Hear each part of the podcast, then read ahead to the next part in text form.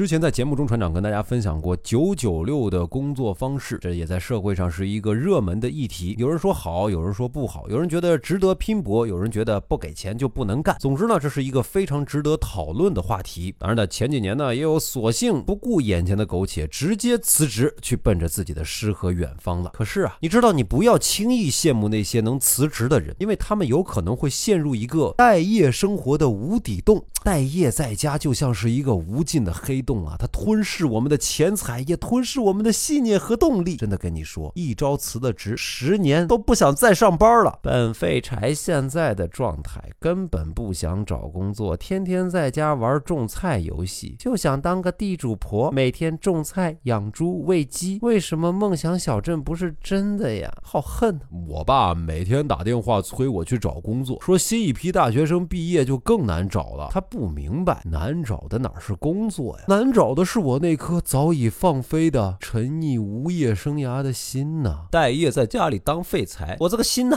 一天有八十次变化。没钱了，找工作吧；不想工作，可是没钱了呀。但是又不想工作，再玩两个礼拜，一定出去找工作。想吃点东西，想玩，想追剧，不想工作。哎呦！我选择狗带算了。我裸辞好几个月了，在家不敢乱花钱，算是知道什么叫坐吃山空的真正含义了。哎，银行卡余额不足的那一天，可能就是我重返职场的那一天吧。本人在家待业三个月，心情记录如下：在家待业第一天，放松一个礼拜，我就出去找工作；在家待业第一百天，我再放松一个礼拜，我就去找工作。待在家里不仅仅是不想找工作，就是这。工作主动跑来找我。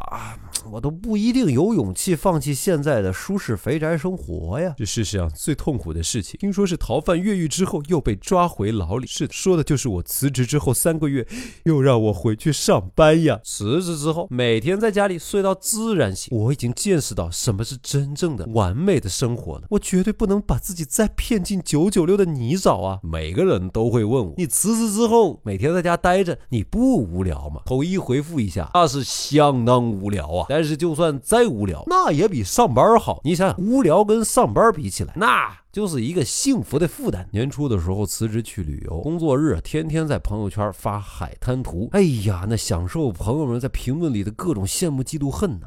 现在呢，我把当时的朋友圈打开，找那些朋友挨个私信问他们：哎，你们公司？